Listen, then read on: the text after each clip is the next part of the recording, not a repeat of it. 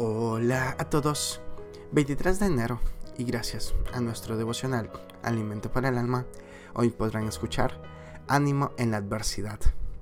Lectura devocional sugeridas Hechos capítulo 27 del verso 21 hasta el 36.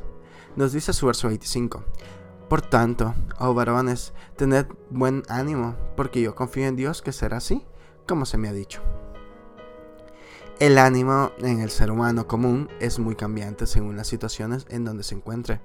Pero, ¿cómo es que podemos tener nuestro ánimo siempre en alto, sobre todo momento en medio de una adversidad? Pablo se encontraba en medio de una situación difícil, en donde la tripulación de un barco había perdido el control. El barco se hundía en medio de la nada con una tormenta terrible.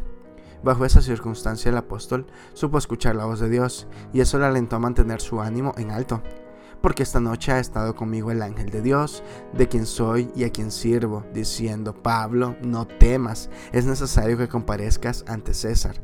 Y aquí, Dios te ha concedido todos los que navegan contigo. Alguien dijo una vez, algunas veces Dios calma la tormenta, otras calma a sus hijos en medio de ella. Cuando comenzó a amanecer, Pablo exhortaba a todos que comiesen diciendo, Por tanto, os ruego que comáis por vuestra salud, pues ni a un cabello de la cabeza de ninguno de vosotros perecerá.